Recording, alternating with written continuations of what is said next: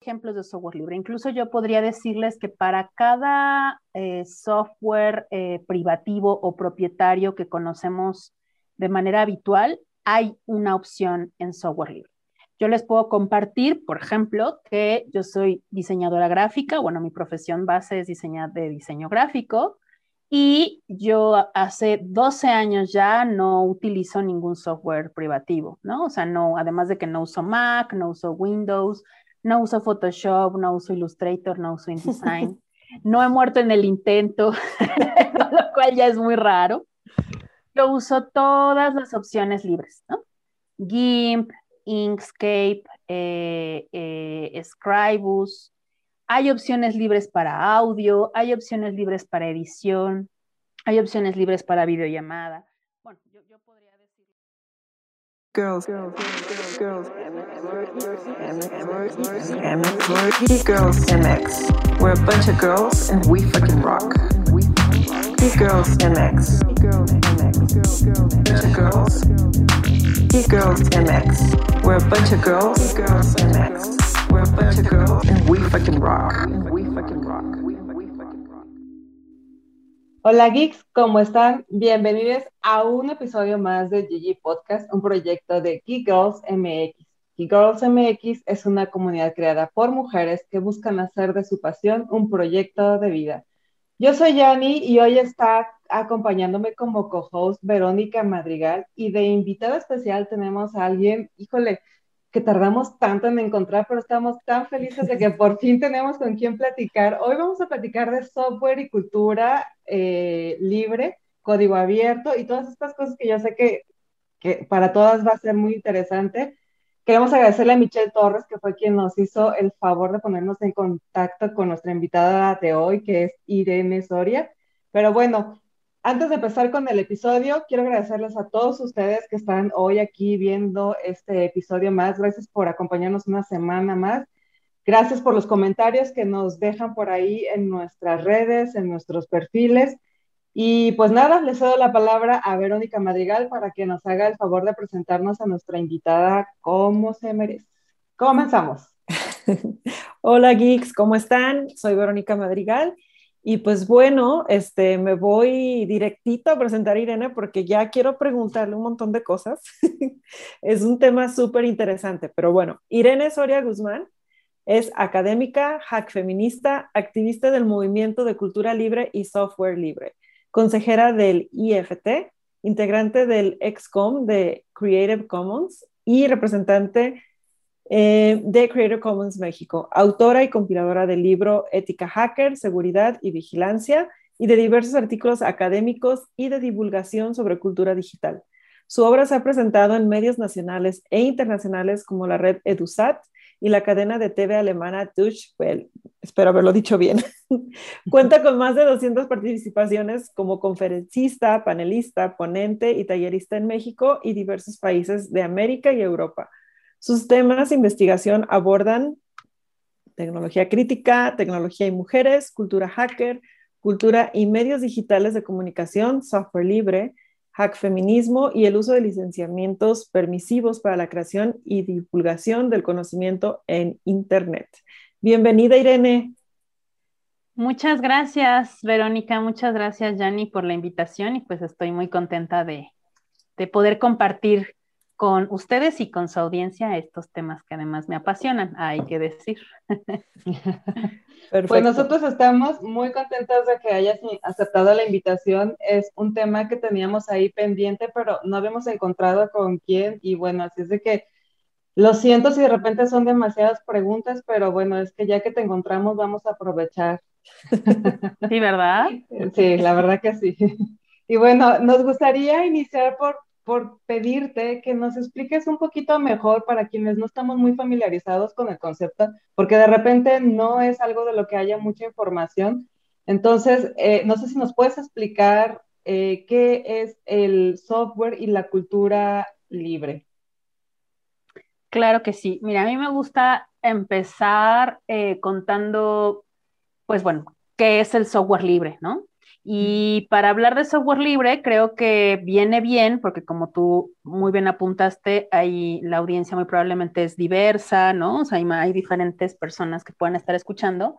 E incluso yo me iría un poco más atrás, ¿qué es el software? ¿no? Porque ocupamos un montón de software todo el tiempo y prácticamente, eh, pues todos los equipos computacionales, incluyendo nuestro celular, pues funcionan a través de una parte lógica y una parte que no siempre vemos, que es el software. ¿no? El software es algo así como una serie de pasos, una serie de líneas, una serie de instrucciones que le dice a un equipo qué hacer, ¿no? Un equipo computacional. Por ahí hay algunos autores, algunas personas como Richard Stallman, ahorita vamos a ir hacia allá, que dicen que el software se parece mucho a una receta de cocina, ¿no? Donde vienen los ingredientes, donde vienen las cosas que tienes que utilizar para que se haga algo. Entonces, por ejemplo, ahorita estamos en un software de videollamada, ¿no? Donde podemos, que procesa nuestras voces y que permite ver nuestros rostros y así como esos hay miles de software, ¿no? Un software que nos permite procesar texto, un software que nos permite eh, pintar eh, líneas en la pantalla, qué sé yo, ¿no?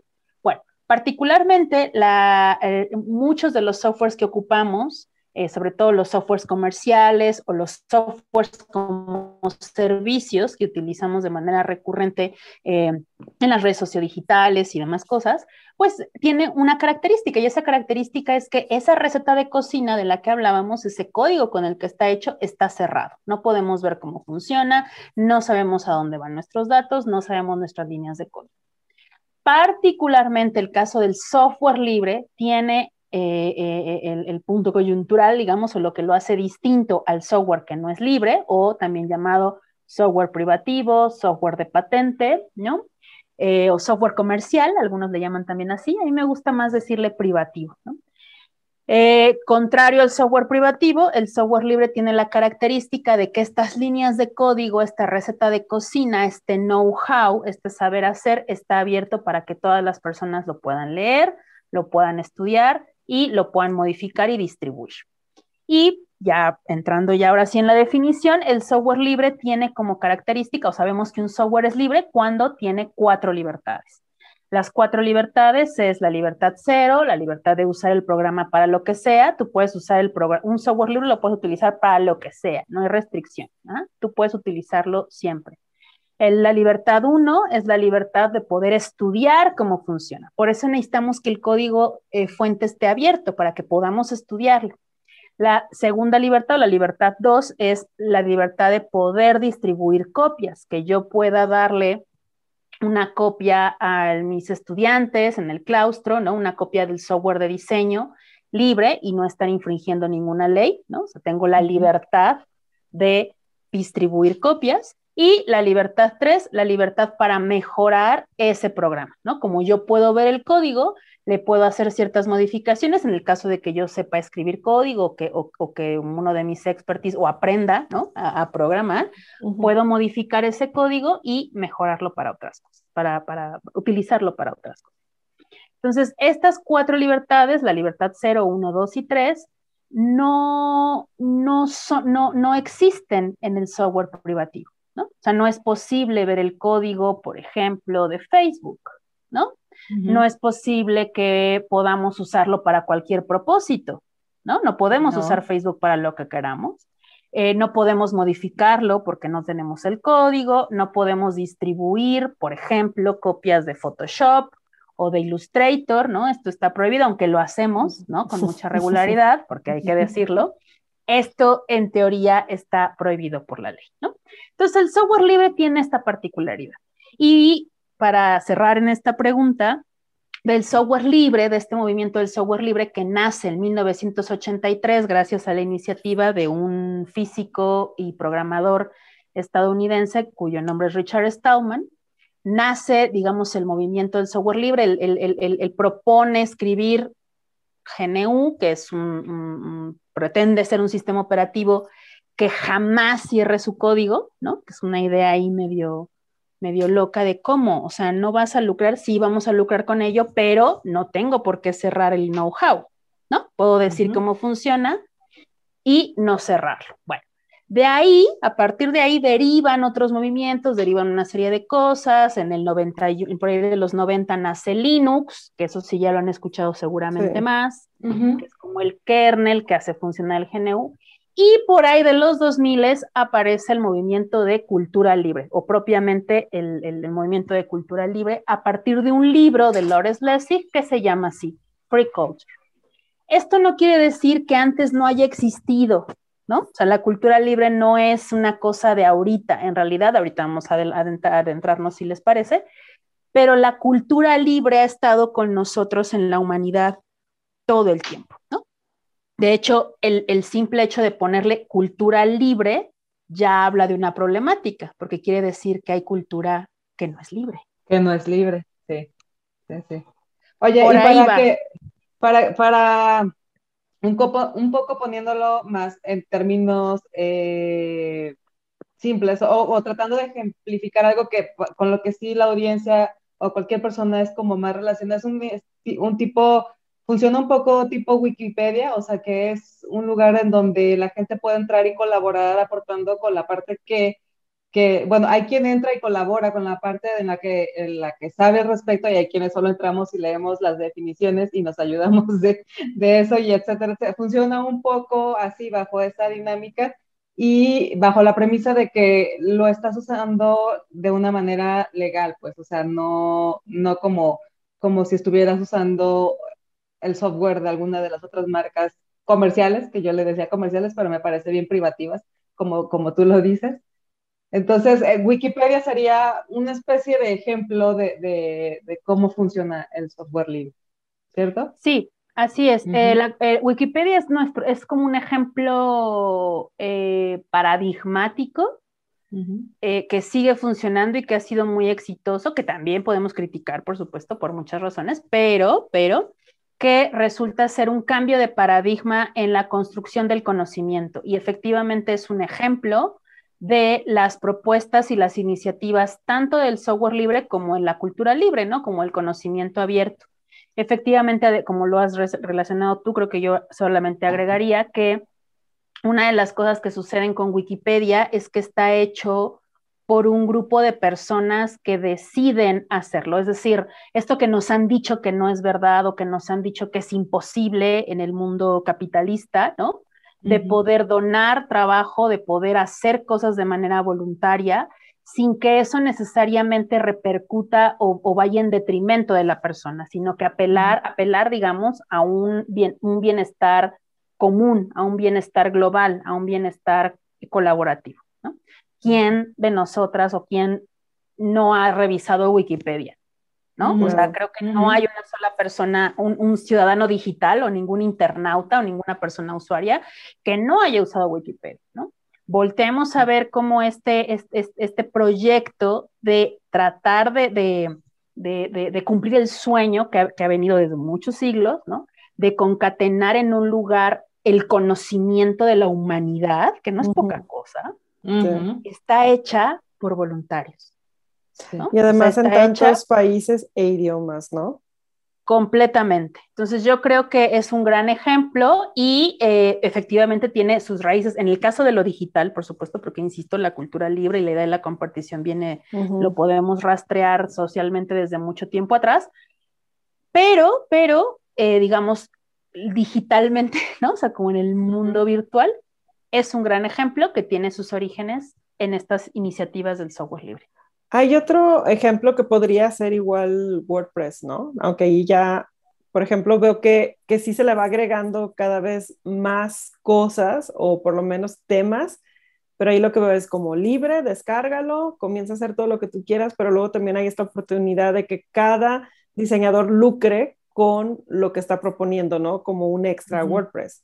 Entonces, este también sería un ejemplo de, de software libre. Sí, este ya es un ejemplo propiamente de un programa o de un, o de un, sí, de un software, ¿no? Eh, que es eh, propiamente libre. Obviamente ya después tiene como algunas, como bien dices tú, otros agregados, incluso cosas que luego puedes comprar, como las plantillas y demás. Pero hay muchos ejemplos de software libre. Incluso yo podría decirles que para cada eh, software privativo o propietario que conocemos de manera habitual, hay una opción en software libre. Yo les puedo compartir, por ejemplo, que yo soy diseñadora gráfica, bueno, mi profesión base es diseñar de diseño gráfico y yo hace 12 años ya no utilizo ningún software privativo, ¿no? O sea, no, además de que no uso Mac, no uso Windows, no uso Photoshop, no uso Illustrator, no uso InDesign. No he muerto en el intento, lo cual ya es muy raro. Yo uso todas las opciones libres, ¿no? GIMP, Inkscape, eh, eh, Scribus. Hay opciones libres para audio, hay opciones libres para edición, hay opciones libres para videollamada. Bueno, yo, podría decirles sin, sin temor a equivocarme que para todo software privativo hay una opción libre. Nos tienes que pasar una lista, Irene. Por, por favor, hagamos una nota de esto, porque te invitamos a escribir en nuestro blog para precisamente dar a conocer como esta comparativa, ¿no? O sea, si quieres ser ilustrador, su versión gratuita, o sea, la, la alternativa es esta, ¿no? Ahora, tengo curiosidad, ¿cómo fue que te interesaste en este, pues más que cultura, yo siento que ya es también incluso como un estilo de... Estilo de vida. Total, ¿no? Total, total, totalmente. ¿Cómo fue tu, tu conexión con, con, este estilo? ¿En qué momento cambiaste, no? Fíjate que yo cuento siempre una anécdota porque es, es, es muy real. Eh, no, no, yo creo que no fue un momento, sino varios momentos, ¿no? O sea, fueron como quizá tres puntos donde yo dije, bueno, ya está, ¿no? O sea, mi interés va por acá y creo que vale la pena no solamente estudiar esto, sino pues, casi que volverme activista en esto, ¿no? Eh, la primera cosa fue, bueno, yo soy diseñadora, creo que eso es importante decirlo, ¿por qué? Porque yo no vengo del mundo de las IT o de la programación o de, ¿no? Yo, yo llegué a ese mundo o de alguna manera sé un poco de eso por otras cosas, ¿no? O sea, por, por otros intereses. Entonces, yo como diseñadora gráfica, pues venía, pues literalmente, eh, ¿cómo se puede decir? Pues educada o, amaestrada, adiestrada. Acuñada, acuñada. obligada. Obligada, adiestrada. Sí, porque no hay opciones, ¿no? O sea, en el, en el, en, eh, eso, eso me parece terrible así nota al pie, me parece terrible que, los estudiantes no tengan opciones, ¿no? O sea, que todo tiene que ser o ilegal o comprarte el software, ¿no? Entonces yo, eso es otro de mis activismos, pero bueno, yo me adiestraron y me dijeron que no había de otra, no hay opción, ¿no? O sea, no hay opción. Si tú, si tú eres diseñador, usas Mac o no, y si no, pues este, estás jodido, ¿no? O jodida, entonces tienes que usar además los softwares pirata. Bueno, en algún momento de la vida, en la licenciatura, yo no pude abrir un archivo porque estaba en otra ciudad, estaba en Tulancingo, que es donde viven mis padres, yo había entregado, una de esas historias de terror del diseño, ¿no? O sea, que tú ya habías... De fin de semestre. Sí, de fin de. De hecho, fíjate que esa, esa ya era un, me acuerdo mucho, ya era un cartel pagado, o sea, ya era como mis primeros pininos, ¿no? De, de, de, de algo que se iba a publicar incluso, y ya era pues una chamba, pues, ¿no? Entonces ya lo había entregado, qué sé yo, entonces eh, venía el cambio de última hora, insisto, historias de terror presenta, y yo no estaba en mi computadora, ¿no? Yo estaba en otro lado. Lo único que yo tenía en ese momento es que cargaba para todos lados mi USB y en el USB tenía mi archivo, ¿no? Que estaba en punto AI, que es la, extensión de Illustrator. Entonces, eh, pues fue una locura porque no pude abrir el condenado archivo, ¿no? entre que yo no tenía mi computadora, porque además no era portátil, era de escritorio, estaba en Tulancingo, no usaban ese programa, ¿no? Traté de ir, obviamente, ni pensar que estuviera en un, en una, en un café internet, por supuesto que no, pero además en los lugares donde hacían diseño en esta ciudad, en esta ciudad pequeña de Hidalgo, pues no tenían Illustrator. Total que para no hacer el chisme largo no pude abrirlo y más allá del trauma que eso representó, pues fue una reflexión, ¿no? Como de, a ver, espera, esto es un diseño, esto, ¿no? ¿Qué pasa con todo lo demás, ¿no? O sea, ¿qué pasa con, con nuestros datos? ¿Qué pasa? Bueno, en ese momento no había tanto la reflexión como ahora de los datos, pero pues, ¿qué pasa con nuestros archivos? ¿Qué pasa con nuestra cultura? ¿Qué pasa con el control que están teniendo sobre nosotros, ¿no? O sea, yo tendría que poder eh, eh, eh, se supone es que mi archivo, ¿no? Claro, de entrada ¿Por qué no lo, puedo abrir? ¿Por qué no lo puedo abrir? ¿Por qué no puedo obtener algo? O sea, ¿por qué no es tan fácil abrirlo? O sea, ¿qué está pasando detrás, no? O sea, fue como esta pregunta de, aquí hay gato encerrado, pensaba yo. Total, lo pude resolver, se lo mandé a un amigo, ese amigo lo pudo cambiar y bueno, al final yo no lo, yo no lo cambié, sino que apelé a mi comunidad de diseño, ¿no? Pero esa primera pregunta creo que detonó muchas otras inquietudes que poco a poco fueron engranando en otras más y en lo social y demás. Ese fue un primer momento. Ya luego hice la maestría, este, en la maestría tuve que desarrollar un proyecto de investigación y ahí decidí adentrarme a esta pregunta, si es que se podía. Yo tomé un taller en ese momento en el Laboratorio de Arte Alameda, que siempre diré ese taller maravilloso que me cambió la vida, en medios electrónicos para promover el arte, eh, donde me enseñaron que existía una cosa que se llamaba Linux y que no solamente era para hackers, ¿no? Que no solamente era como para iniciados, sino que era un software libre, Entonces vi que podía bajarlo de internet, pero yo me acuerdo mucho que mis primeras sorpresas era, ¿cómo? O sea, ¿lo puedo bajar? Sí. ¿Ya, está instalado? Sí, y no tengo, no, no tengo que bajar el crack, no tengo que bajar, no, ya está, ¿no? O sea, la, la, sensación esta de poder tener tu herramienta de la manera en la que vas a un lugar y agarras un lápiz y dibujas. Es algo que yo nunca había vivido en lo digital. Entonces, entre que me enganché, entre que me enamoré, entre que hice la maestría, mi investigación me fue profundizando más y más y más, hasta que me di cuenta que no era solo un software, ¿no? O sea, que no era solo un movimiento que hablaba de un programa más o que no era solo de, ay, pues ya usa algo gratis, ¿no? No, sino que había un cuestionamiento mucho más profundo que tenía que ver con la propiedad intelectual, con que no todos pueden tener acceso, con la brecha digital y con las desigualdades sociales, ¿no? Entonces yo siempre he dicho que yo llegué un poco a la reflexión social por una computadora, ¿no? O sea, por, el, por usar. Paradójicamente, sí. Paradójicamente, claro que todo el mundo dice, no, pero las campus, bueno, yo a mí me pasó al revés. Pero no sé si esto logra resolverla. Obviamente ya de ahí me fui como dice sí, no, no, y, ya nos vamos a ir metiendo más eh, a profundidad a todo esto de, lo, de dónde vienes. Pero antes de eso, me gustaría mucho que nos compartieras según tu experiencia y, y bueno, tú que estás mucho más involucrada, cómo estamos parados respecto al tema. O sea, creo que, digo, tú dijiste hace ratito, era la primera vez que yo me encontraba frente a la experiencia de poder usar un software libre, que no, que no tenía que craquear, que no tenía que, que, pagar nada. Yo creo que, o sea, la gran mayoría de nosotros ni siquiera hemos tenido esa experiencia, o sea, es, estamos muy acostumbrados y damos por hechos más muchos, estoy segura que muchos ni siquiera saben que, que existe. Y mucho, y mucho menos un software que, que, hace exactamente lo mismo que hace el software con lo que trabaja todos los días. Y no hablo de solo de diseño, o sea, hablo de cualquier industria, porque ahorita cualquier industria, a lo que sea que te dediques, de alguna manera utilizas la tecnología y por lo tanto utilizas un software. Y lo más seguro es que tengas que pagar por él o lo, o lo hackees en, en, en tu caso, ¿no? Entonces, bueno, respecto a eso, ¿Cómo, ¿Cómo, consideras tú que estamos parados frente al conocimiento de estas alternativas?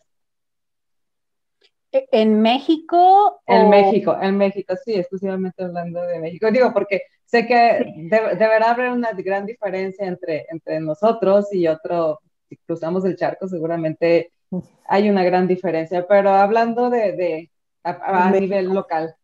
Sí, y, no solamente cruzando el charco, yo creo que también en, otras partes de América Latina, este, en otros países como Argentina o Uruguay o incluso Brasil, eh, tanto a nivel gubernamental como a nivel local, eh, digamos, hay un mayor conocimiento, no sé si conocimiento, pero por lo menos más, eh, se usa de manera más regular, ajá, y se usa de manera más regular y se conoce un poco más tanto el software libre como alternativas o como, como temas de cultura libre, licencias Creative Commons y cosas que se van tejiendo.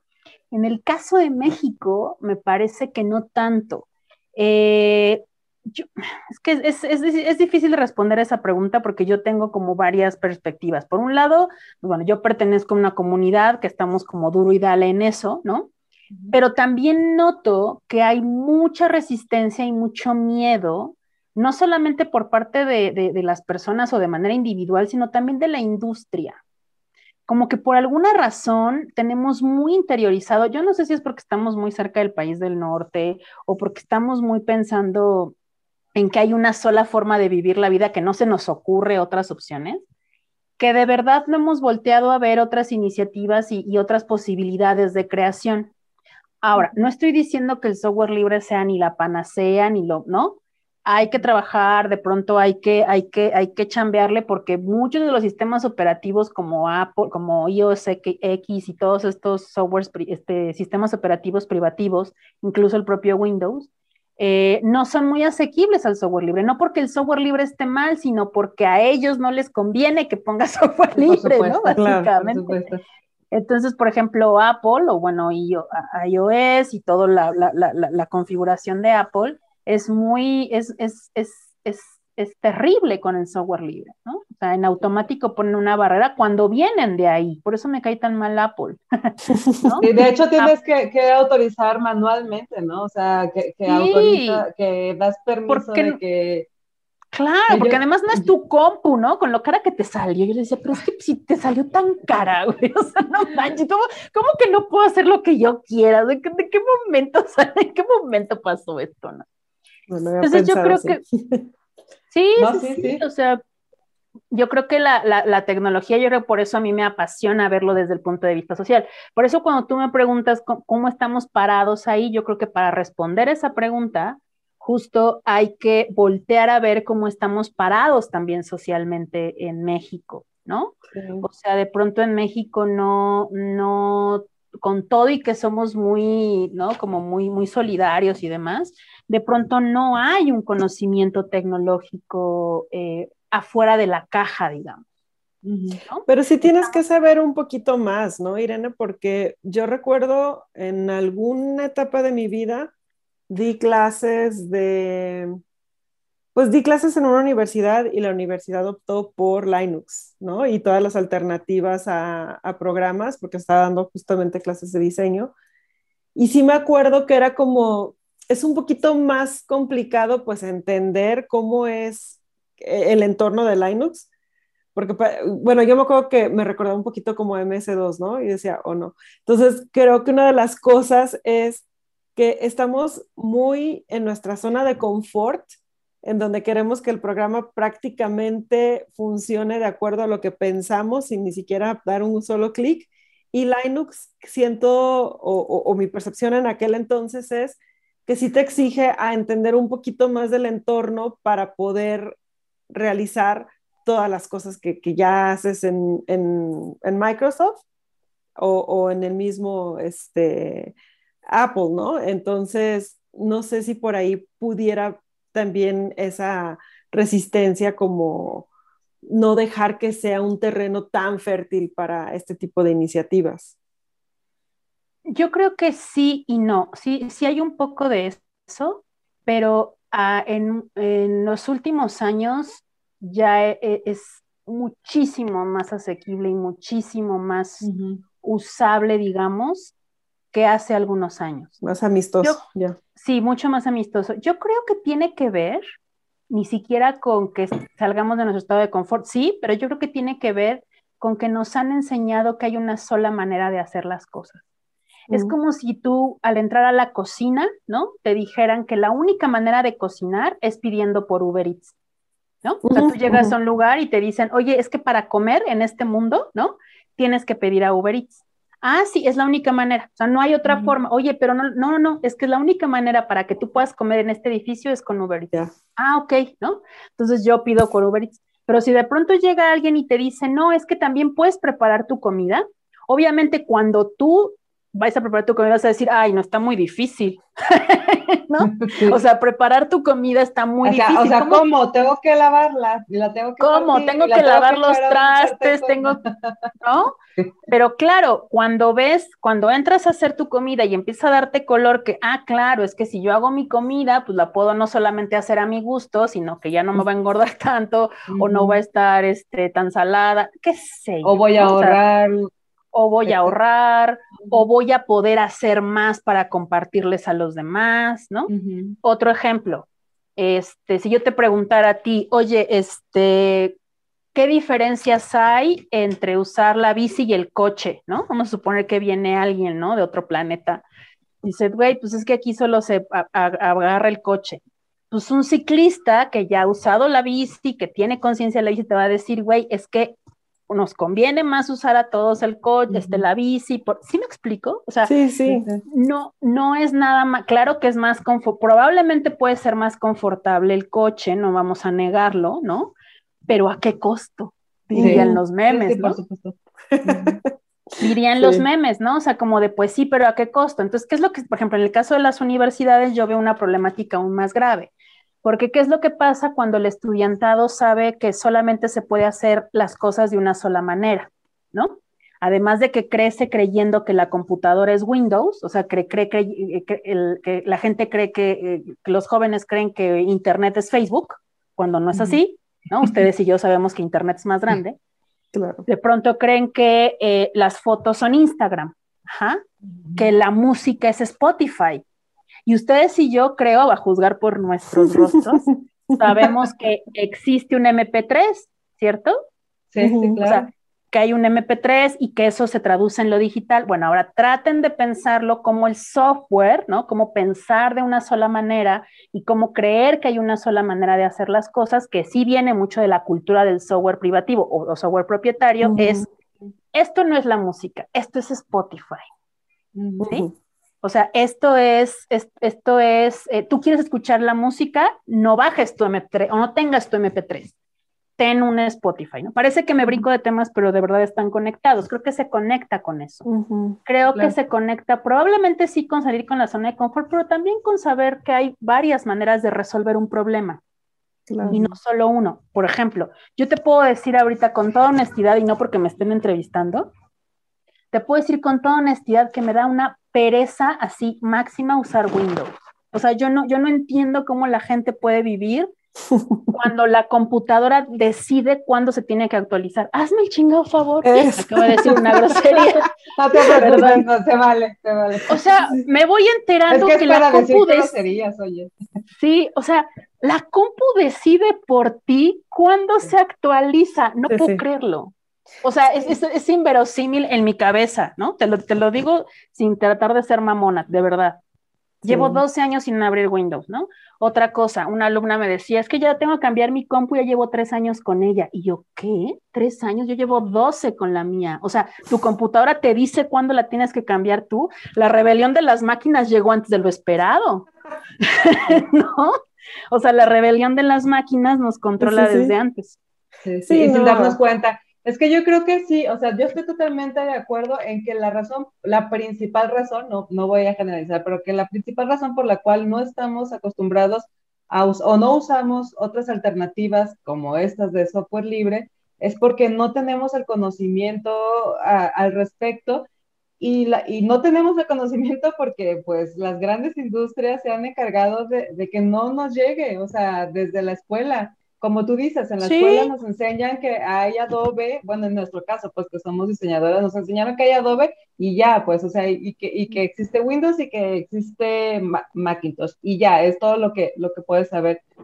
Lo que te puedas enterar es porque lo encontraste después de ahí buscando opciones, pero la mayoría de la gente nunca se topa ante una situación en donde, en donde se vea forzado, obligado a, o ni siquiera interesado a buscar estas otras opciones. Entonces yo creo que, que sí tiene, o sea, no es, no es decisión nuestra que no usemos software libre, no fuimos nosotros quien decidimos no usarlo. Creo que la decisión la, la tomaron por nosotros. Sí, y ha permeado, por supuesto, ¿no? Porque claro, un poco también, insisto, no, no es afán de romantizar, pero lo que, lo que ha pasado, por ejemplo, también con el uso de este tipo de herramientas es que Claro, a ver, si tú vienes acostumbrada de utilizar durante tanto, ¿qué es lo que me pasó a mí? O sea, también no es que todo haya sido miel sobre hojuelas.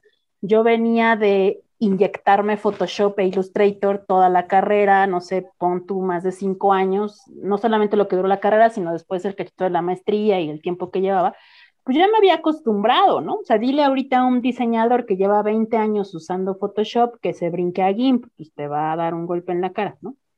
Y a lo mejor lo va a hacer, tiene que haber cierta voluntad, porque cuando cambian las interfaces se acostumbran. ¿Sí me explico? o sea, es que es como la pregunta de claro, o sea, cuando estos, cuando estos corporativos cambian y deciden por ti, pues a ti no te queda de otra. pero cuando, cuando es poner ese mismo impulso o esa misma voluntad en otra cosa, ahí ya no estamos tan dispuestos. Entonces, lo que yo sí siento que pasa es que, claro, al principio te enojas, hay frustración porque estás tratando de cambiar, ¿no? Yo creo que eso sería menos traumático, ¿no? Si desde el principio tú podrías decir, a ver, está esto y está esto, órale, las dos o las tres o las cuatro opciones, ¿no? Porque no vas a saber qué te va a tocar un día. Entonces, a lo mejor te vas a especializar en uno, pero sabes que si no tienes ese uno, puedes usar otra cosa. ¿no? Sé que si mi estilógrafo no sirve, pues bueno, lo voy a resolver con, este, con tinta china y, plumilla. Por decir un ejemplo, Sabes que tienes alternativas, pues. Claro, saber que tienes alternativas y que a veces la alternativa puede ser tu base. Yo, por ejemplo, ya tomé la decisión política incluso, ¿no? De no usar, o en la medida de lo posible, por lo menos para mi trabajo, no usar software privativo, porque además no tengo cómo, porque tengo Linux y me da mucha flojera volver a instalar. Ya ni sé cómo se instalan ahora los programas privativos. Creo que tienes que pagar una cuota, ¿no? Porque ya están en la nube y así. Sí, ya están en la nube. Sí, sí, ya tienes la opción de pagar hasta por mensualidad. En abonos facilitos. En, en abonos chiquitos para pagar poquito. Pero sigue carísimo. Claro que no, claro que sí, me imagino tiene carísimo. No, no, no. O sea, si, si antes eh, toda esta de todos estos softwares de diseñadores era carísimo adquirir la cajita con todos los discos Ahora ni siquiera tienes la cajita con todos los discos y terminas pagando la mitad del precio que dices tú, wow, o sea, ya, ya ni siquiera tengo la portadita de la cajita, o sea, no, es una locura. Es que eso, eso, mi querida Verónica, lo que estás reflexionando es justo algo que se, ya, se, ya se cuestionaban desde la cultura hacker y todas estas bandas desde los 60, 70, que te venden aire. O sea, también eso es lo que está pasando, ¿no? Nos han vendido también la idea de que el software privativo este, es caro porque costó trabajo realizarlo. Y entonces dices, pues sí, cabrón, pero las copias no te cuestan nada de trabajo hacerlas. O sea, tú creaste, ¿no? O sea, un grupo de personas ya pagó con creces todo lo que te costó hacer Photoshop, ¿no? La copia, el aire, que antes era el disco, ahora ya es el permiso, ¿no? No estamos pagando por nuestra herramienta, estamos pagando por el permiso de usarla, ¿no? O sea, estoy pagando, dame chance de usar este lápiz, ¿no? Bueno, va, te cobro tanto por, usar este lápiz, ¿no? Pero no lo puedes prestar, no lo puedes, no le puedes sacar punta, lo puedes usar solo para esta manera y nada de, de, de, hacer cosas raras como querer meter un, un este, un, billete, ¿no? U otro color, u otra cosa, o escanear un billete y querer ponerlo en Photoshop. No se puede hacer eso, inténtenlo. Intenten poner un billete de euro. No, no se puede hacer. No sé, todas esas cosas que hoy ya digo un poco, un poco como en broma, pero que sí han pasado y que, que hice para mi, investigación, pues obviamente tuvieron y permearon en, en mí y obviamente se fue conectando todo con lo social porque de ahí, de ese pequeñísimo detalle que parece inocuo o que parece irrelevante, que es el cierre del código que hacen estas empresas, desde mi punto de vista, es uno de los núcleos y de las problemáticas sociales más profundas que no hemos volteado a ver desde el lado de la tecnología. Porque ahí es donde está el control. ¿no? ahí es, donde está el, el meollo. Ah, sí, es, precisamente eso. O sea, el, problema es eh, la, relevancia del control, pues, o sea, en realidad, más bien el objetivo de que no tengamos un código abierto es pues porque se pierde el control, porque, porque al abrirlo, al abrirlo se descontrol y pues por supuesto que, no están dispuestos a, eso, ¿verdad? En absoluto. Pues no, se les, cae, se les cae el negocio, literal. Ahora... Gran, gran negocio. Sí, sí, ¿por qué es importante, no? O sea, y, por qué en este momento, ¿no? De, de todo lo que nos estás platicando, ¿cuál dirías que es el tema más importante por el cual deberíamos de informarnos más respecto al uso de este tipo de, software libre, ¿no? Y empezar como a dejar el, privativo, ¿no? o sea, si pudieras ponerlo como en una sola oración, ¿por qué nosotras y, bueno, todo México, empezando por la comunidad geek, ¿Por qué es importante informarnos más sobre este tema, sobre este control ¿no? que hemos detectado? ¿Qué nos da? Yo creo que yo creo que es importante porque detrás de detrás del cierre del código hay una hay, hay toda una intención de control que ya está pasando. Yo creo que es importante volver a ver el software libre por cuestiones de libertad, porque va a llegar a ser la única manera en la que pudiéramos librarnos de, pues, de ciertos controles. Y ahí, digo, lamento que no sea en una sola frase, pero yo creo que cuando hablamos de control, no es nada más el que, el que parezca una teoría de la conspiración. Es que por ahí también quiero, quiero llegar, ¿no? Hoy en día estamos viendo ya un montón, y no me dejarán mentir todas las personas que nos están escuchando, ya prácticamente, ¡ay! Hay un nombre al lado de Verónica. un hombrecito. Hay un hombrecito. Un geekcillo. Un geekcito. Hola. Ah. Y este, digamos que hoy prácticamente estamos en una gobernanza algorítmica, ¿no? O sea, el algoritmo decide por nosotras, ¿no? Casi que nos lee la mente y sabemos que no nos lee la mente, más bien sabemos que le damos tantísima información a todas estas redes sociodigitales que prácticamente parece que nos lee la mente, pero en realidad están prediciendo nuestros comportamientos. Bueno, conectemos eso con la pregunta de, bueno, ¿y por qué es importante volver a ver el software libre? Pues porque va a ser nuestra, en algún momento va a ser nuestra única salida y nuestra única escapatoria, ¿sabes? Porque va a llegar un momento en el que queremos ser, ser, tener nuestra vida privada, va a llegar un momento en el que no queremos que estas corporaciones se adueñen de nuestras know-how, de las formas en las que lo hacemos. Entonces, voltear a ver las alternativas desde el software libre, desde estas propuestas de apertura y de otra manera de entender la tecnología, pueden ser una grietita chiquita tal vez, ¿no? Por donde podamos hacer una pequeña fisura. A esto que eventualmente puede complicarse más, que ya se está complicando. Solo que todavía no lo sabemos, pero ya, todavía es complicado.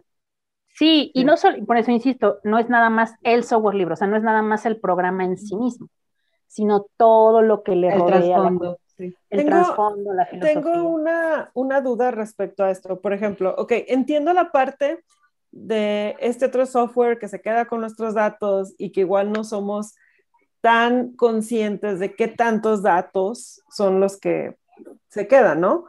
Obviamente, digo, eh, yo trabajo también en esta parte de marketing digital y, pues sabemos que los datos es finalmente el oro molido, ¿no? O sea, tú entiendes al usuario y sabes qué decirle en qué momento para que te compre, punto. Y, y quieres que no, pues, pues sí, o sea, si lo haces desde una manera ética, simplemente estarás informándole a la persona que requiere de algo.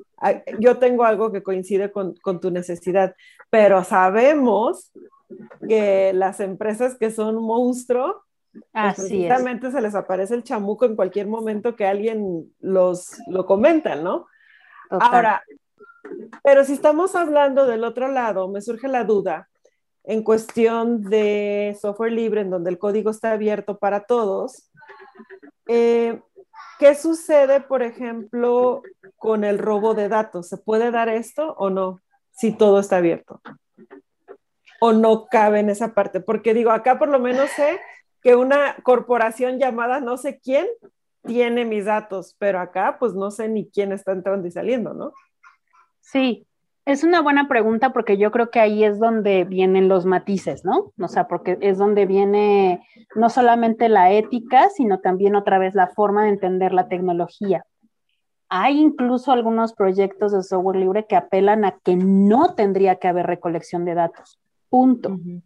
¿No? O sea, que no tendría que haber estas prácticas o que no son necesarias o no, que no, no son necesariamente, eh, vamos, que no tendría que suceder, ¿no? Yo creo que aquí es una, obviamente no solamente es una reflexión ética, sino también es una reflexión que tiene que ver con la comunidad que lo desarrolla o el, el grupo de personas que quiera hacer ese software libre. Y por eso te digo que vienen los matices. Una cosa es que tú tengas tu código abierto, que tengas el código para ver cómo fue hecho, y otra cosa es que tengas abierto la información de tus usuarios. Evidentemente eso no, ¿no?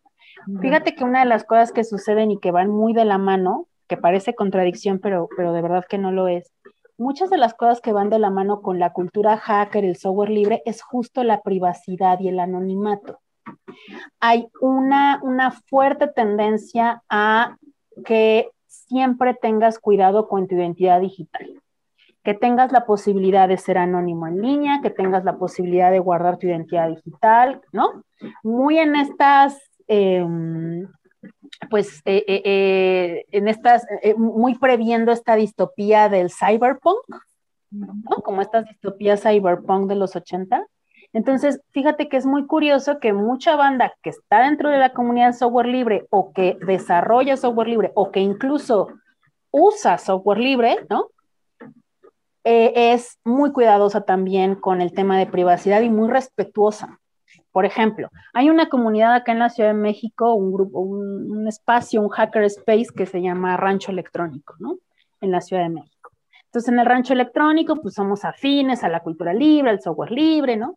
Y una de las cosas que hay, por ejemplo, de las primeras cosas que me sorprendieron cuando llegué a, a ese espacio ya hace varios años, fue que había un letrero enorme que decía que no podías tomar fotos y que si ibas a tomar fotos y subirlas tenías que avisar. Eso yo no lo había visto en ningún lado.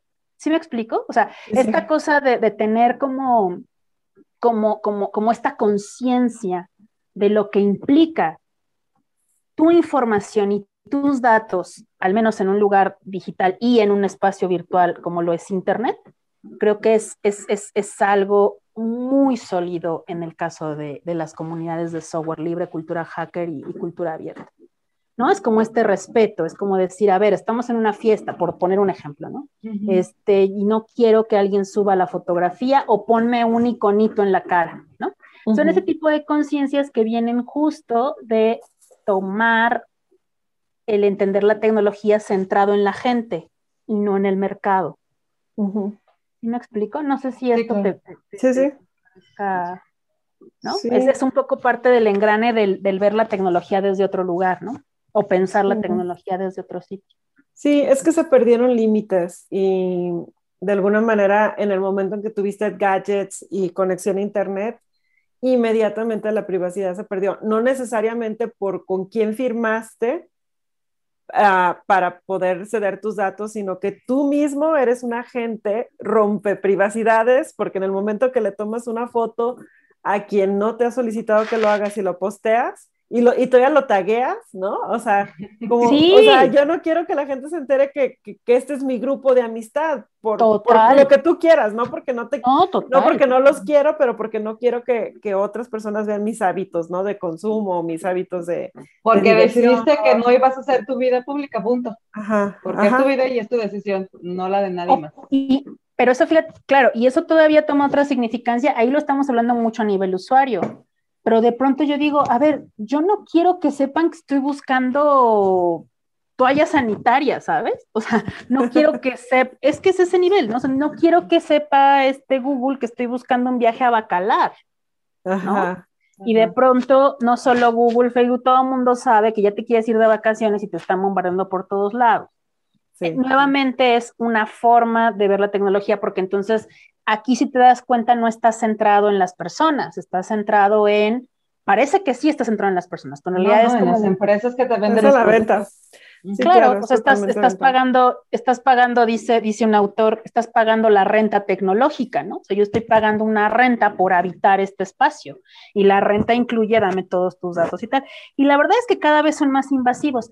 También estas empresas ya se dieron cuenta que ya nos dimos cuenta entonces ahora lo ocultan un poco más. Ya ha habido muchas películas y ya ha habido muchas cosas. Yo he notado, por ejemplo, desde que se empezó a hablar de esto a partir de Cambridge Analytica, del, del, escándalo de Cambridge Analytica y luego las películas que vinieron después, ya tanto Facebook como el propio Google ya como que no te lo dejan ver tanto y ya dicen, ay, bueno, bueno, ya no nos vamos a poner tan perfectos, ¿no? Y el propio Facebook ya empezó a sacar este notitas de, de, por qué no te gusta este anuncio. Sabe demasiado de mí, es una de las opciones. Entonces, yo creo que saben tanto de nuestro comportamiento y más ahora en cautiverio. claro. Imagínate lo que se convirtió en la base de datos de, de Google en esta pandemia, o sea, no por De Google y de Amazon, darling, o sea, de Amazon, de Google, de Facebook, ¿no? De quien quiera. Nosotros siempre nos preguntamos, ahora ya desde, ya seguramente llegaremos a eso, pero desde el hack feminismo, desde otros espacios, es preguntarnos quién tiene esos datos. Otra vez, ¿Para qué los usa? Para qué los usa. Y ya empezamos a ver que sí hay personas detrás, que sí hay intenciones, que sí hay personas con rostro e intenciones. Oye, este, y es que sabes que hay un gran hueco aquí, o sea, hay un gran hoyo negro, porque la verdad es que poniendo esta situación versus al, al control y a la, o sea, a nivel leyes, pues no hay, no hay nada que nos proteja, o sea, y, para, ejemplo está el escándalo este que acabo de, ver, acabo de ver un documental en donde, este, de, una cadena de documentales alemana, hicieron un documental donde hablaban de cómo es manipulada la información en, hablan, a favor de los temas políticos, ¿no? A favor de las campañas políticas. Y hay empresas que, te, que ofrecen a los políticos, o bueno, tú si tienes mucho dinero como para pagar los servicios, porque las cantidades de dinero, bueno, son inimaginables, que solamente una campaña política podría pagar, por ejemplo. Pero lo que ofrecen estas empresas es, es abrumador, es, es, es como, es de verdad peor que película de terror. O sea, te prometen te prometen, te aseguran, te firman un contrato en donde se comprometen a que tú tienes la intención de voto de cierto segmento de población de donde sea que estés. Y no hay nada que lo regule, no hay, no hay nada, no hay nadie que diga esto es ilegal. Es, este es un tema Sí, es, y es un temazo porque además está sucediendo mucho como siempre en Latinoamérica. O sea, eh, eh, esta, banda viene a hacer acá sus pininos también y ya pasó en Brasil. si sucede en Alemania, que, se supone... Exacto, porque se empieza a regular allá, entonces dicen, oye, aquí ya no se puede, vámonos a Latinoamérica, total que ahí siempre a, los blancos los van a ver como dioses. Entonces, todo lo que venga a decir el hombre blanco van a decir que sí, lo van a presentar como el experto matemático, el experto hacker. O sea, yo he estado en, en lugares incluso de gobierno donde le siguen viendo al cual conquistador, ¿no? A los, a, los proveedores blancos de, ese tipo de tecnologías. Bueno, a mí me da mucha rabia. Eh, y efectivamente creo que tiene que ver con eh, que ya pasó, o sea, ya pasó, Trump ganó así. Sí, claro, O sea, Trump ganó a través de, incluso ya hay varios escritos y hay libros sobre eso que hablan de cómo la democracia está muerta ya, ¿no? porque no hay manera, o sea, ya todo el mundo usa las redes sociales y entonces tú puedes llevar la, elección hacia ciertos lugares porque detectas qué perfiles están indecisos, por ejemplo. Y a esos perfiles indecisos este, les pones eh, anuncios particulares o sabes que esa señora se cree todas las fake news, entonces le pones, ¿no? Le pones ciertas cosas para que los Entonces, yo creo que el, es, eh, eh, el, no saber cómo funcionan las cosas, al menos en las cuestiones tecnológicas, nos, va, nos está teniendo consecuencias sociales más graves de las que creemos. Incluso yo me atrevería a decir que todavía no las estamos viendo todas del todo, porque también estos, estas grandes empresas no saben del todo qué hacer con tanto dato. También he tenido, he tenido no, no es mi hipótesis, es hipótesis de algunas personas, ¿no? de decir lo que falta aquí es, es, es una intención, ¿no? Está la infraestructura, están los datos, hay un chorro de información, hay unos, una cantidad ya de servidores, ¿no? Y de información de todos nosotros, y hay muchas cosas que se pueden hacer y todavía no sabemos muy bien qué hacer. Hasta ahora me da la impresión que pues, se hacen películas de Netflix, ¿no? O sea, se generan nuevos documentales, ganan personas, ¿no? Pero yo sí creo que Google podría apretar el botón rojo en cualquier momento. Sí, hacían este, te, explicaban haciendo una tipo gráfica en donde te decían, bueno, como para que te des una idea de cómo funciona esto, con 100 likes, la empresa puede saber, te puede conocerte como te conoce un compañero de trabajo. Con 300 likes puede conocerte como te conoce tu mejor amigo. Con 500 ya te conoce como te conoce tu familia, tus padres, y así se van con los, a partir de los mil likes que conocen de ti, ya pueden influenciar en la toma de tus decisiones con toda certeza. Total. Porque además piensen en una cosa, es muchísima la información que damos. Ni siquiera somos conscientes de la información que damos. El hecho de que te quedes, yo les yo hago mucho este chiste con mis estudiantes, ¿no? El hecho de que vayas al Instagram de tu crush, ¿no? Y que te quedes viendo las fotos ya es una información. Es decir, ¿cuánto tiempo tardaste en revisar una foto? ¿Cuánto tiempo te quedaste en un post a leer, ¿no? ¿Cuánto tiempo te tardó en, te, te llevó escribir un inbox, ¿no? Que escribes y mejor borras. No, escribes y mejor borras y no mejor, ¿no? Y mis estudiantes lo conectan todo a Spotify. Entonces sabemos cuando están deprimidos, ¿no? sí. sí, sí, No, todo está conectado. Y además, digo, de la información que se queda allá afuera con personas que no conocemos, incluso ha modificado eh, la manera en que se comporta la misma sociedad, ¿no? O sea, y, para claro ejemplo, pues ahora en la pandemia, en donde hubo cacería de brujas por las personas que seguían conviviendo como si no hubiera pandemia versus las que no. Este, que si tenías esta postura respecto al aborto, si no. Entonces, bueno, hay infinidad de peleas en línea por cómo la gente decide vivir su vida, porque finalmente lo pone allá arriba y lo exterioriza, y entonces, pues, este, este tipo de, de, de, ideas o de peleas que hay, pues, son cosas que a veces ni existían, porque pues cada quien estaba en su casa y a lo mucho podías hablar y a lo mejor alguien decía algo y tú, bueno, ya no le vuelvo a hablar a esa persona.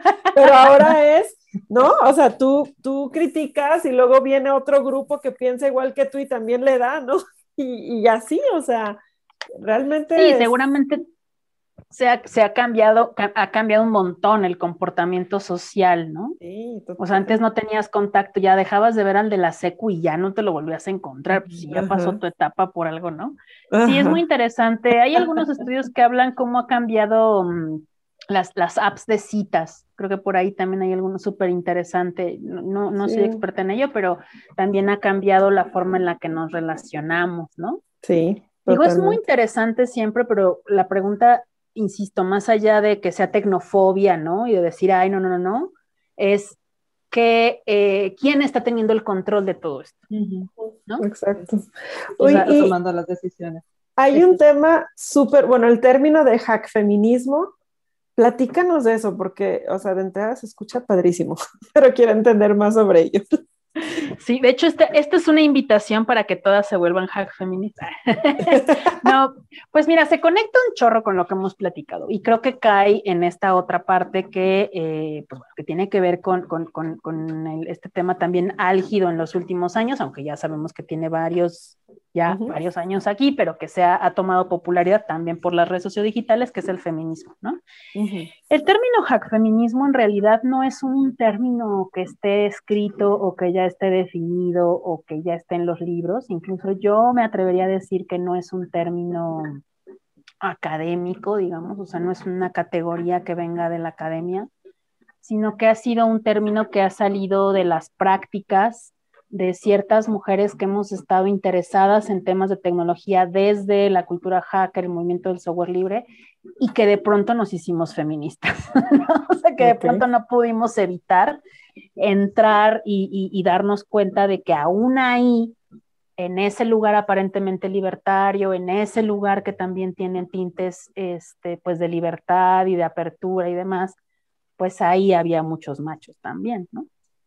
Entonces, el término hack feminismo busca pues vincular los dos términos. Eh, por un lado, el término, el hack, que viene de hacker, no de la cultura, mm, no, de, no, el hacker visto como, la, como, lo han visto los medios masivos de comunicación o como se ha eh, de pronto mal popularizado, que es la persona que entra a tu computadora y, hace cosas. Y, roba tus contraseñas y hace cosas malas no, sino más bien la cultura hacker que nace por ahí de los 60 y que justo apela a, a que todo sea al, hobby, al resolver problemas, las primeras personas que utilizaron computadoras, que no, obviamente no había cursos de computación, entonces aprender cómo funciona una computadora, resolver problemas con computadoras, pues estos geeks, de los primeros geeks del cómputo, ¿no?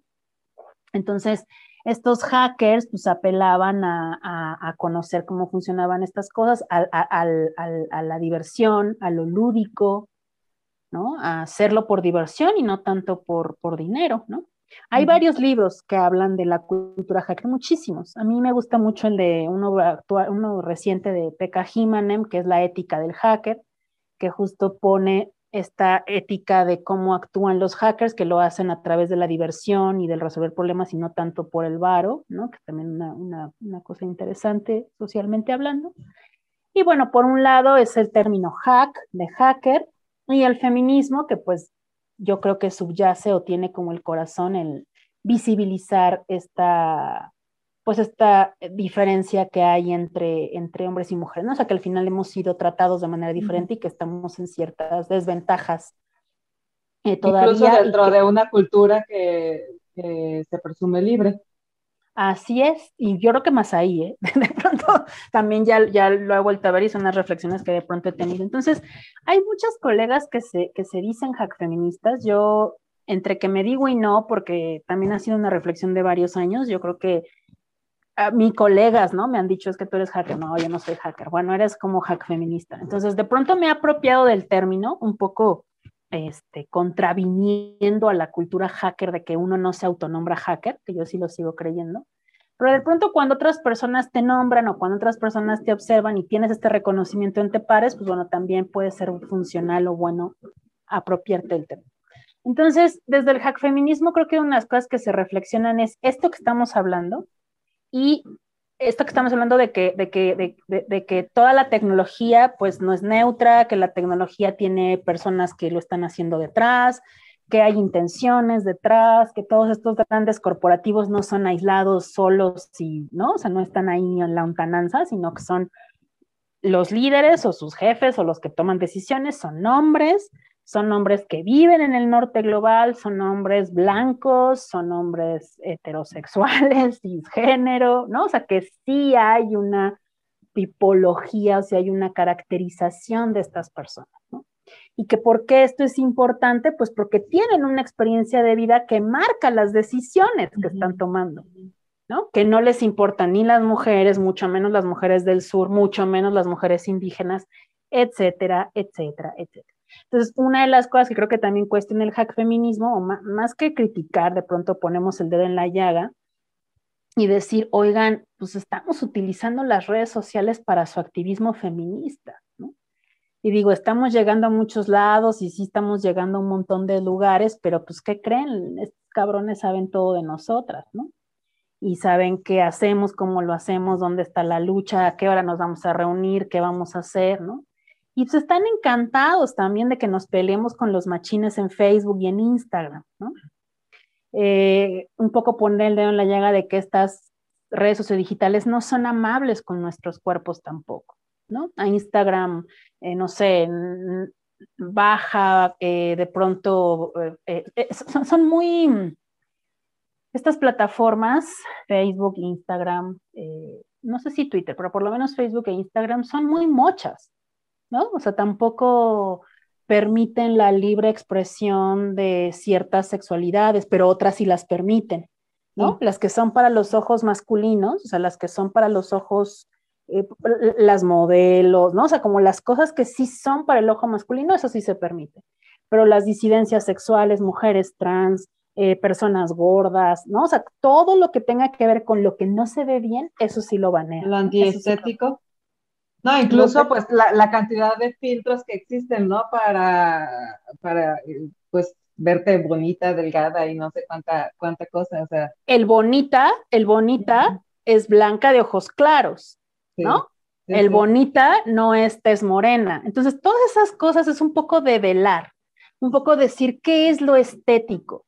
No es que sea lo estético, probablemente es lo normativo, ¿no? O sea, lo estéticamente normativo lo que nos han dicho que es lo estético. ¿no? Lo que nos han dicho que es lo guapo, incluyéndonos a nosotras, ¿eh, chicas? Eh, desde, hablando desde la heterosexualidad, por supuesto. Nos gustan los hombres con ciertas características físicas y son las que nos vendieron en la tele desde hace mucho tiempo, ¿no? Sí, los japoneses. Uh, ah. bueno, ya podemos hablar de gustos, pero de pronto de pronto yo me cuestiono mi propio deseo, ¿no? O sea, ya he llegado a decir, ay, ¿por qué me gusta? ¿Por qué me gustan barbados? ¿Por qué Thor? Así. Sí, ¿por, ¿por qué? ¿Por qué Brad Pitt? ¿Por qué? Están influyendo en nuestro deseo, ¿no? Entonces de pronto jugamos con estas cosas y decir, es que hay que hackearlo todo, ¿no? Hay que hackear el deseo, hay que hackear nuestra mente, hay que hackear la manera en la que usamos la tecnología, hackear nuestros cuerpos. Entonces, pues bueno, a mí me gusta mucho el término hack. Yo estoy obsesionada con el término hacker y con, con el hack. Lo he cuestionado también a últimas fechas porque efectivamente pues, todos los hackers, o al menos en mis bueno, el acercamiento que he tenido, pues también son bien machines, también no todos tienen un posicionamiento político, de pronto algunos también hacen, son expertos técnicos y terminan haciendo cosas que dañan a las mujeres, ¿no? O sea, cosas para bajar los packs, para entrar a ciertas cosas, también pasa, ¿no? O sea, poder eh, violentar de pronto a mujeres. Entonces esas cosas a mí me, me desconciertan y también pues cuestiono mis propias, este, pues mis propios temas y ahora de pronto pensar, soñar quizá en otro hacker, ¿no? A lo mejor un hacker con J, ¿no? O una mujer hacker, ¿cómo sería? No sé, todas estas ya son ideas ahí que... Pues, Oye, pero entonces el, término surge ni siquiera porque fuera intencional, ¿no? Fue el, el, término, el concepto surgió a partir de, fue una consecuencia del resultado de ver cómo incluso dentro de esta cultura libre también existía cierta agresión ante el género y como tal, pues surgió como una manera de, levantar la mano y decir, hey, me estás agrediendo. Claro, que también fue muy difícil, ¿no? Yo creo que fue por eso y también fue e, esto que ustedes están haciendo, por ejemplo, o sea, esta, esta, esta casi intención, casi que natural de, de pronto juntarnos entre mujeres para apoyarnos y, hablar de, temas, ¿no? Creo que también fue algo que pasó en la, en la tecnología en este, en este sector, ¿no? O sea, como de pronto mujeres que estaban haciendo tecnología, que les estaba interesando estos temas y que de pronto veían que tampoco su voz era, habla, era escuchada estando allá adentro, ¿no? Que incluso el aprendizaje era distinto que cuando estaban juntas aprendían de manera distinta a que si estaban hombres, ¿no? Porque el vato siempre iba a hablar y siempre iba a decir. Entonces, de pronto, eh, la primera vez que, que, yo tengo, bueno, no, no, no yo, aquí no es un rastreo personal, sino de otras colegas investigadoras que también han hablado de este tema, han rastreado el término en una, en una convención, una reunión que hubo en España, bueno, en Calafú, en una versión, un espacio Ocupa, en un evento que se llamó así, Trans Hack Feminismo, que era este encuentro entre, entre mujeres. Ese no me acuerdo en qué fecha fue, creo que fue en el 2016, cuando empieza a aparecer el término, ¿no? Este, por ahí, antes de eso, Montserrat Biox por ahí dijo, hay que hackear el patriarcado, ¿no? O sea, haciendo alusión a, conocer cómo funciona. Entonces, por ahí van esas palabras que van y vienen. Insisto, no es que haya alguien que la haya acuñado ni nada, sino que es un término, la, verdad, la verdad, bastante reciente. Y orgánico, ¿no? O sea, y bastante orgánico, este, bastante mm, fluye, este, se hace, se va construyendo y, y, pues eso, ¿no? Se va construyendo en el camino, ¿no? A lo mejor también es otra propuesta, otra autora dice que es lo que sigue del ciberfeminismo, por ejemplo. Ya. Oye, hablando de autoras y hablando de libros, queremos mencionar también y resaltar que tú tienes dos, ética hacker y seguridad y vigilancia. A mí me surge la duda de, de pregunta, bueno, de cuestionarte, cuando, cuando escribiste estos libros, ¿cuál era tu objetivo? O sea, ¿con qué finalidad decidiste escribir este par de libros?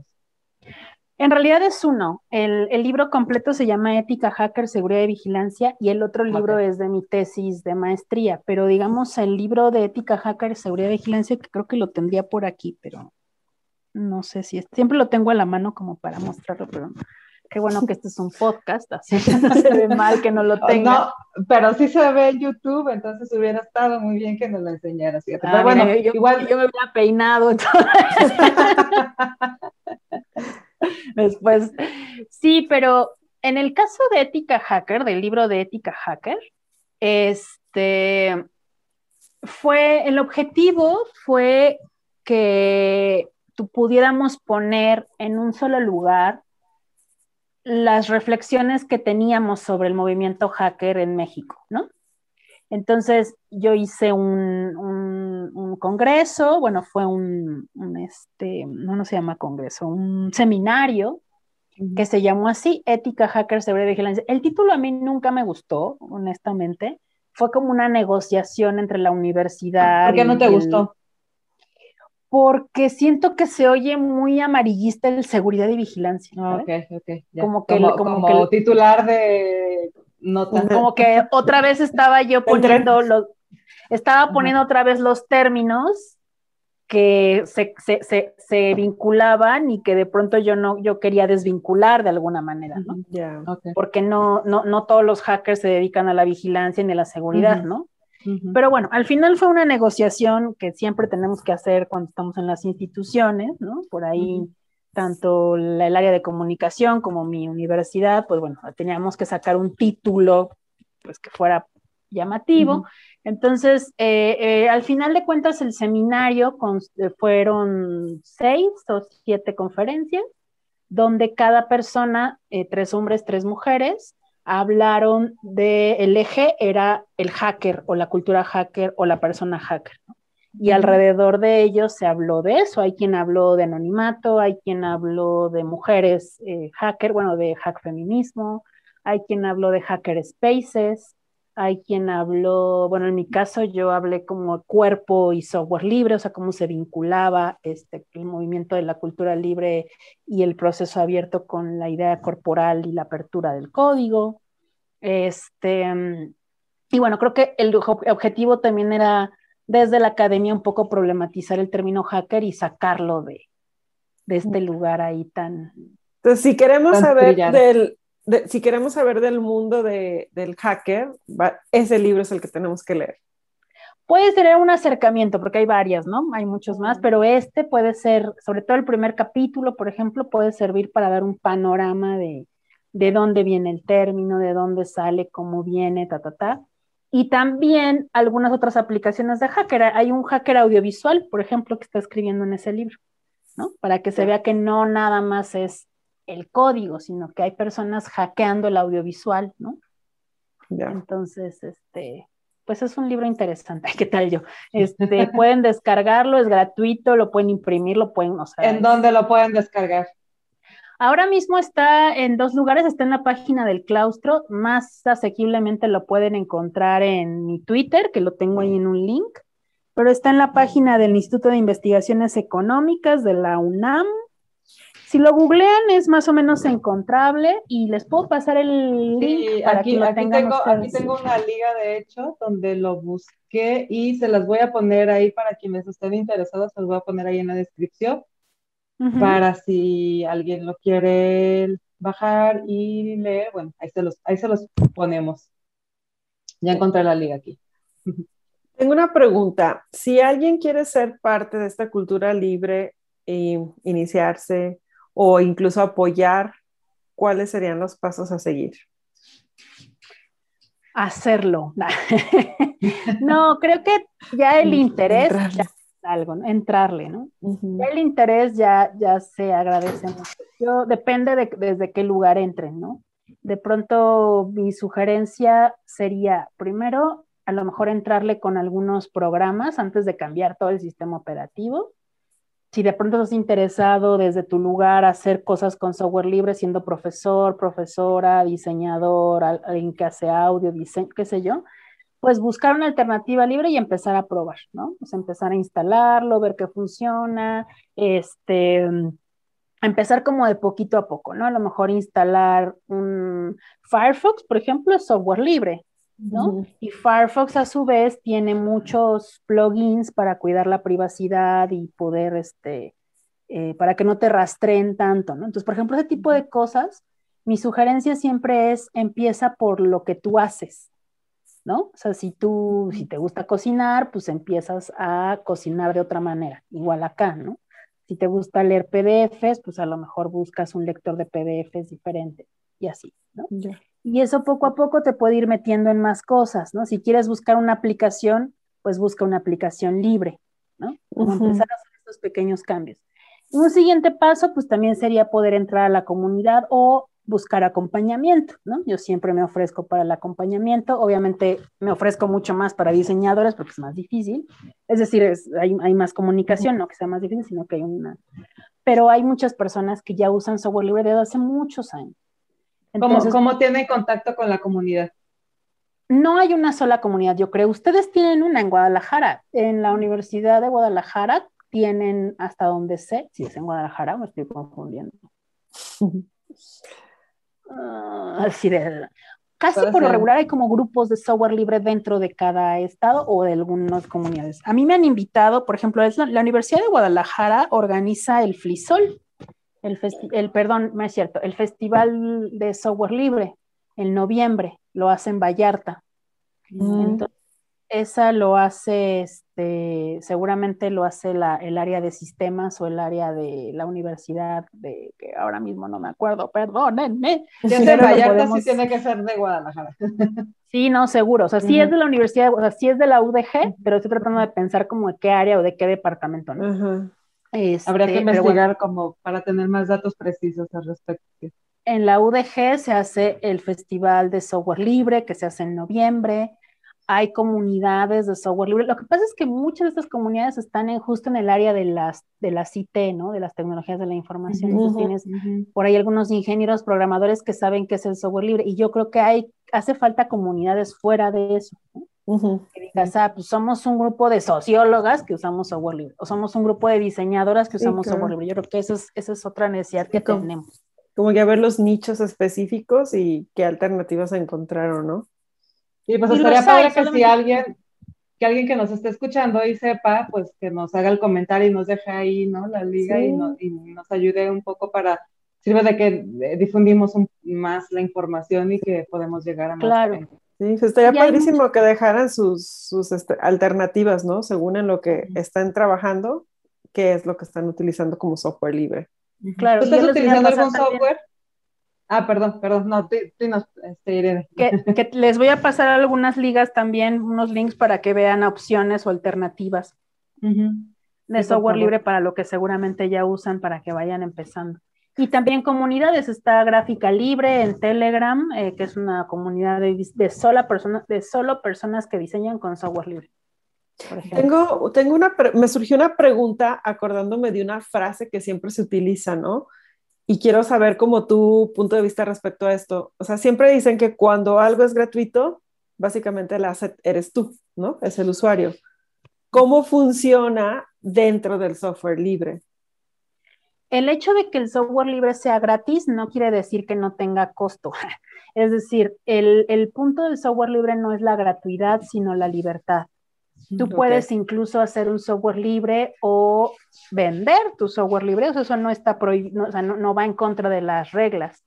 Lo que no puedes hacer es cerrarlo, ¿no? O sea, la idea es que siempre esté abierto para que se pueda hacer.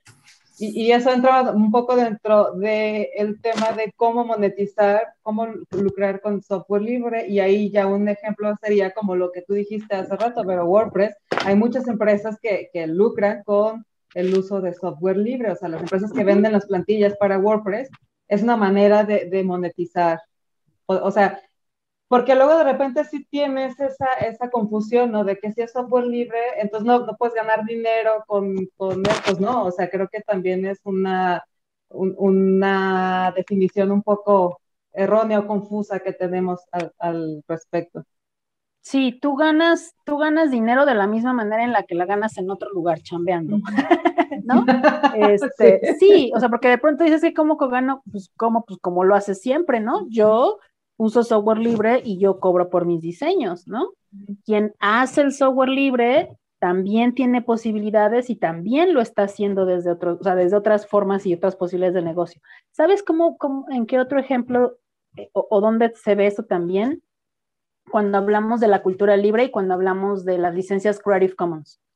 La banda dice, pero es que yo quiero monetizar mi obra. Pues sí, pero aquí no está prohibido monetizar tu obra. Lo que pasa es que tenemos muy introyectada esta idea de que vas a vivir de una sola obra y entonces todo el mundo te va a dar 20 mil pesos por una sola obra, lo cual no sucede ya. Cada vez que, la vean. cada vez que la vea, lo cual ya no sucede. Ese modelo de negocios no solamente está obsoleto, sino que no sirve para la gente de a pie, ¿no? O sea, sirve para Netflix, para todas estas empresas.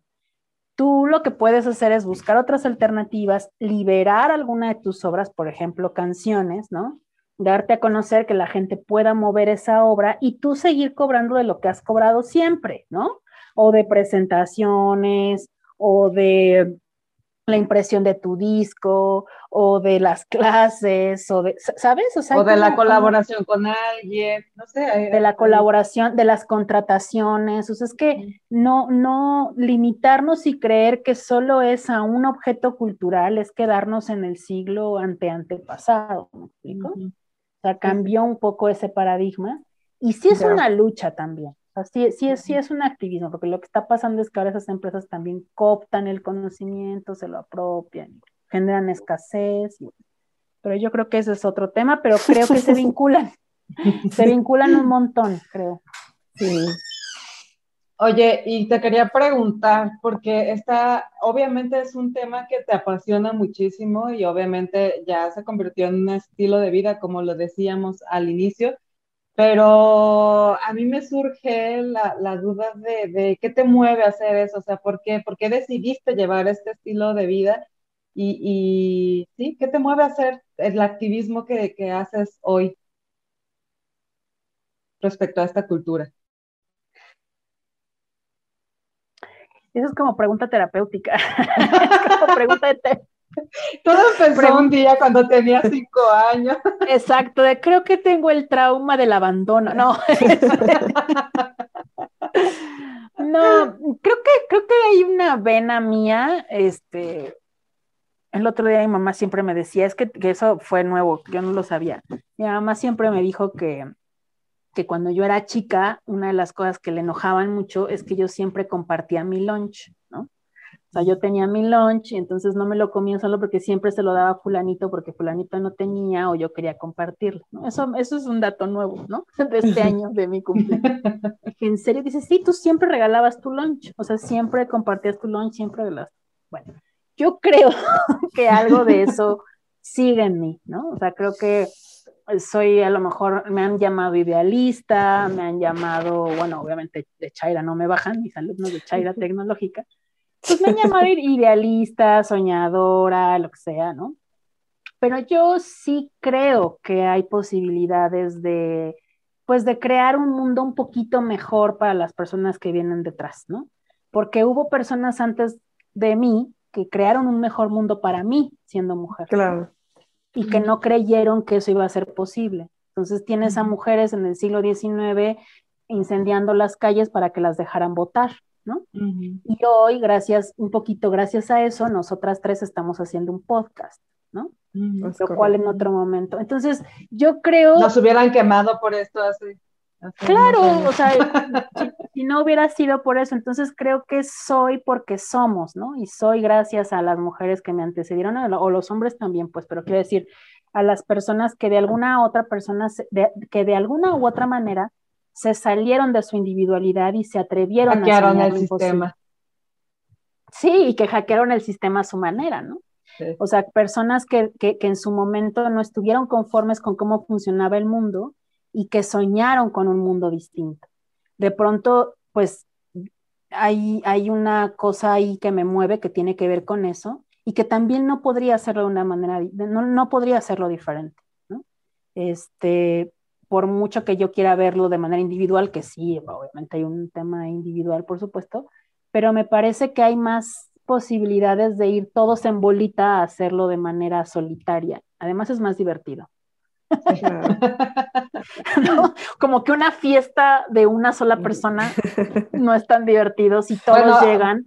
Volviendo a la analogía, volviendo a la, analogía de la cocinada, cocinar para uno solo de repente no se antoja tanto como, para, como cocinar para varios, ¿no? Mira qué bonita, ahí cerramos con lo que empezamos, claro, o sea, si todos llegan con algo a la cena, es más divertido a que tú llegues con tu sándwich solito, ¿no? No sé, yo, yo, yo a veces sueño con eso y, esas cosas son las que me mueven, ¿no? El compartir. Sí, pues por más personas como tú, Irene, la verdad, porque es la única manera en que pues va a haber avance y evolución. O sea, en el momento que dejemos ser individualistas y pensemos más como comunidad. Y por eso hay este tipo de foros, ¿no? Para enseñar a través de la misma acción que las cosas se logran a través de comunidades, en conjunto, en grupo. A lo mejor solos podemos llegar este, pues más rápido a algún lugar, ¿no? Pero creo que es mucho más divertido y mucho más nutritivo en conjunto y menos cansado, porque cuando te avientas la tarea solititita, Dios mío.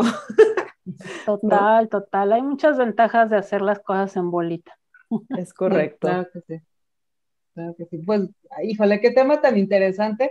Qué lástima que se nos pasa el tiempo tan rápido. Oye, sí. Sí, o sea, lo puedes creer. Este, tenemos una pregunta final siempre, pero antes de hacerte la pregunta final, te quiero preguntar a ti directamente si tienes algún otro comentario, algún otro sí, algún otro comentario que creas prudente o que no, quiero que te quedes con las ganas de expresar nada, o sea, expláyate, que, para eso está este, este episodio y este, entonces, ¿hay, ¿hay algo más que quieras agregar o ya nos vamos a la pregunta final? A lo mejor una cosa, aprovechando que cuando me presentaron ustedes este espacio, pues también hablaban de que era eh, eh, también hablar con mujeres y, saber que se puede hacer o que, o que una persona se puede dedicar a sus pasiones y que puede seguir sus pasiones, ¿no? Yo creo que seguir las pasiones o seguir estas necedades, ¿no?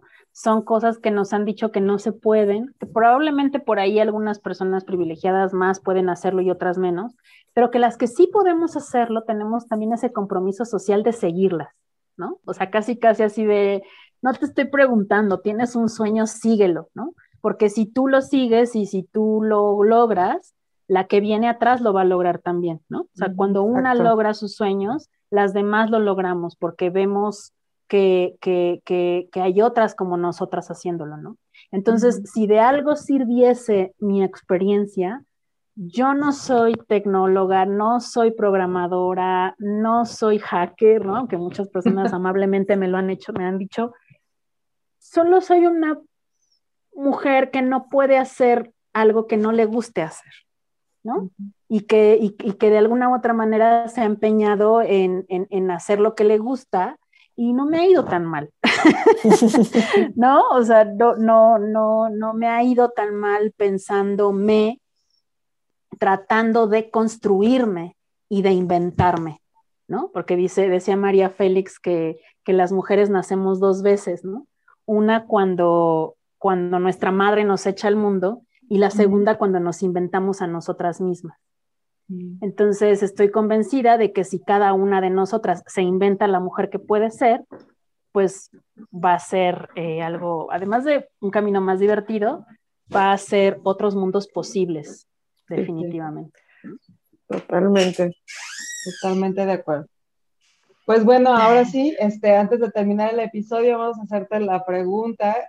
Como ya sabes, nos llamamos Geek Girls, somos una comunidad de chicas geek. Todos somos geek de algo. ¿De qué eres geek tú? ¿De qué soy geek? ¿De qué soy geek? No sé si suena raro esto, pero creo que soy geek del feminismo o geek de las perspectivas de género o geek de las cuestiones sociales. Siempre estoy así de viendo de, no, pero es que ese, no, hay una, hay una estructura de poder y no, siempre estoy ahí como cuestionando y viendo el trasfondo. cuestionando y viendo el trasfondo y, y geekeando sobre pues sobre el feminismo, porque además el feminismo tiene muchas matices, o sea, no es nada más un solo feminismo, hay feminismo blanco, hay feminismo chicano, feminismo negro, ¿no? O sea, es, es apasionante también todo el tema del feminismo, entonces creo que a últimas fechas una femi-geek, no sé cómo se, o social geek, o fem social geek, no sé. Algo así. Tech social geek, sí, por ahí. Hay que ponerle, hay que, hay que bautizarla con un nuevo término a Irene. Ándale, puede ser feminist geek, social geek, free culture geek también. Femtech, Femtech Geek. Muchas gracias, Irene, por esta conversación tan rica y tan reveladora. Ahora sí que literal, ¿no? Mientras uno anda ahí este, navegando felizmente, aparentemente libre, terminamos revelando todos nuestros secretos sin saberlo.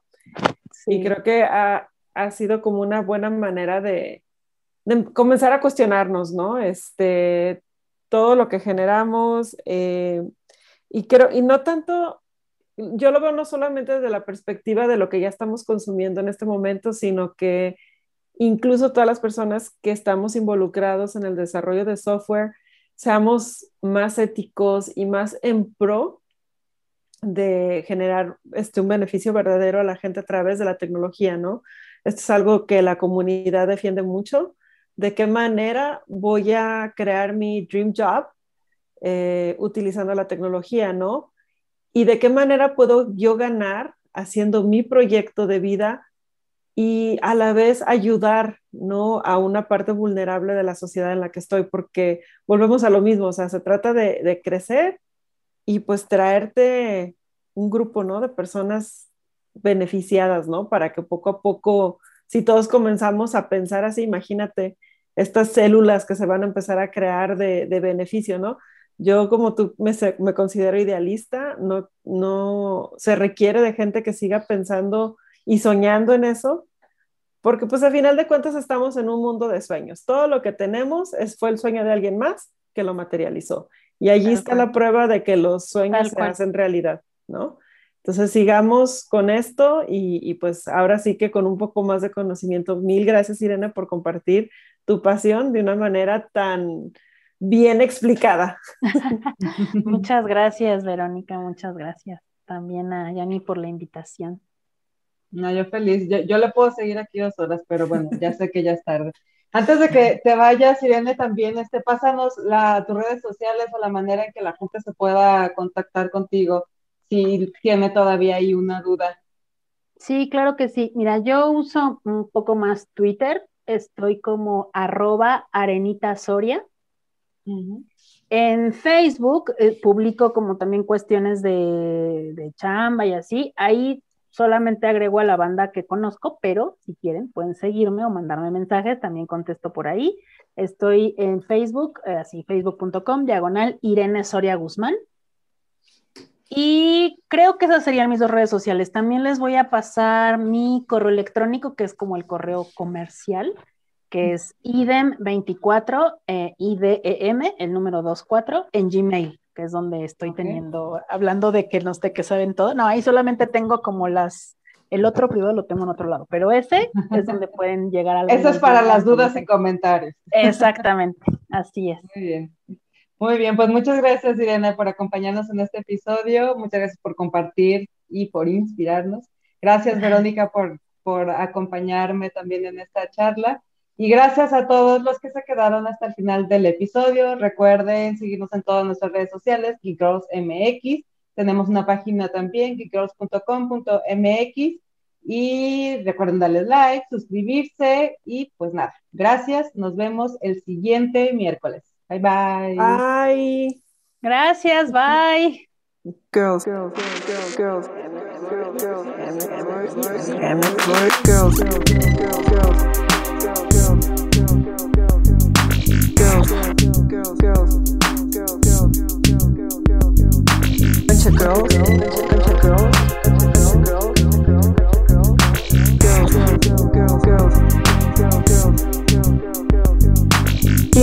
MX.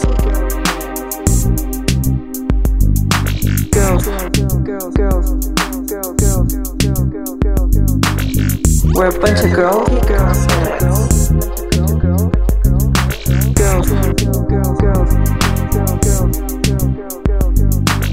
girls, MX. We're a bunch of girls, girls, MX. We're a bunch of girls. And we fucking rock.